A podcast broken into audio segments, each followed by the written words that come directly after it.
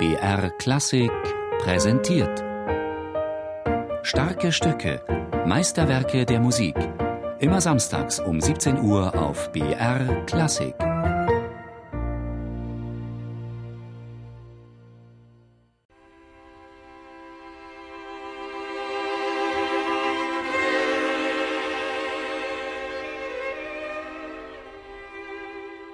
Soll das etwa C-Dur sein? Dieser erste Klang aus dem Nirgendwo? Oder anders gefragt, wo soll das noch hinführen, wenn dieses Raunen schon im dritten Takt ausbricht? Spätwerk. Das klingt immer nach Musik letzter Hand, nach Todesahnung und künstlerischer Vollendung. Kaum ein anderes Werk scheint diese Klischees so sehr zu bestätigen wie Franz Schuberts C-Dur-Quintett. Es geht einem nahe und bleibt doch fremd, kaum greifbar. Formal greift Schubert noch einmal für seinen ersten Satz die Sonatenform auf. Schon hier offenbart sich das Vorbild Beethoven, dieses moderne Denken in architektonischen Zusammenhängen, diese gewaltige Rhythmisierung der Musik. Kein romantisches Rührstück, findet Tim Vogler, der Primarius des Berliner Vogler-Quartetts, ein großer Klassiker.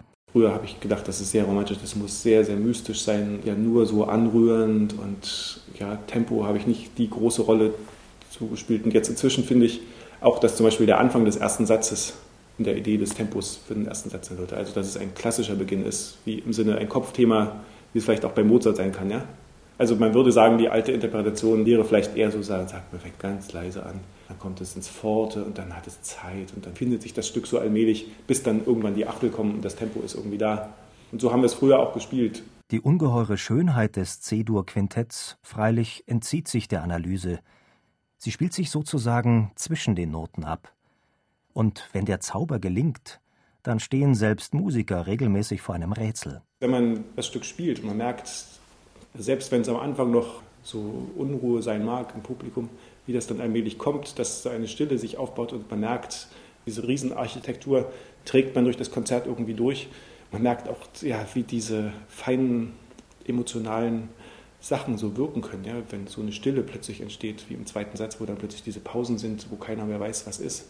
Und dann kommt diese wundervolle Umspielung da mit diesem Cello und so. Also das sind so Momente, die einem klar machen, dass das doch wirklich ein toller Beruf ist, solche Musik spielen zu können.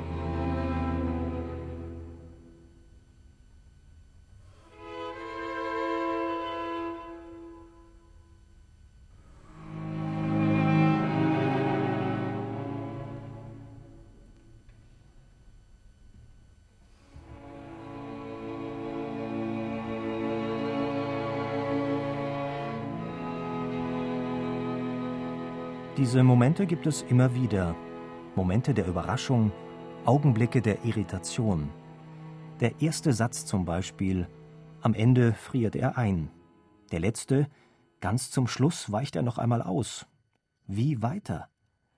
Aus dieser zentralen Frage erwächst die ungeheure Spannung und das Misstrauen gegenüber jeder Melodie, jedem Gesang in den Geigen. Wäre Schuberts Quintett ein einziges Mysterioso, es wäre nur ein Engelsgesang mit Überlänge und deshalb wenig aufregend. Für Tim Vogler entwickelt Schuberts Musik ihren Reiz gerade in den oft überhörten, oft überspielten, bodenständigen Momenten. Manchmal, sagt Vogler, kann man aus Schuberts Musik die Wiener direkt sprechen hören. Beim D-Moll-Quartett gibt es unheimlich viele österreichische Aspekte, die beinahe an den Melodieverlauf des Jodelns denken lassen, ja, an alpine Melodien. Also es ist ein großer Einfluss der Volksmusik dort zu spüren. Im Quintett gibt es das auch im letzten Satz.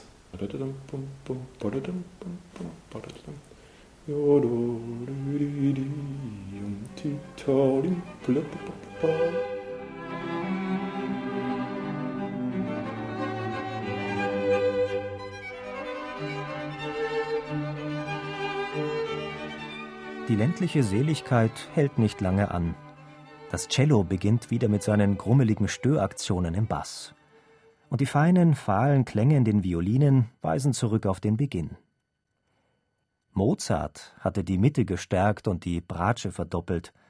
Aus vier mach fünf, das hieß für Schubert ein zweites Cello, und das heißt in letzter Konsequenz Kammermusik gedacht mit allen Farben eines Orchesters. Für Tim Vogler verbindet gerade das C-Dur-Quintett großartige Architektur, symphonischen Charakter mit der feinsten kammermusikalischen Feinheit, die man sich so vorstellen kann. Und das gekoppelt mit dem zum Spielen erleichternden zweiten Cello. Ja. Streichquartette sind ja wirklich sehr, sehr schwer zu spielen manchmal. Und durch diese Ausgewogenheit zu viert ist die Balance zu finden, das ist wirklich sehr, sehr heikel manchmal und schwierig. Und dieser Aspekt ist im Quintett ein bisschen leichter. Durch das Symphonische kann man etwas entspannen, was den Umgang mit den Details angeht. Das legt sich einem etwas besser in die Hände als bei vielen Streichquartetten und das ist, macht das Stück so angenehm.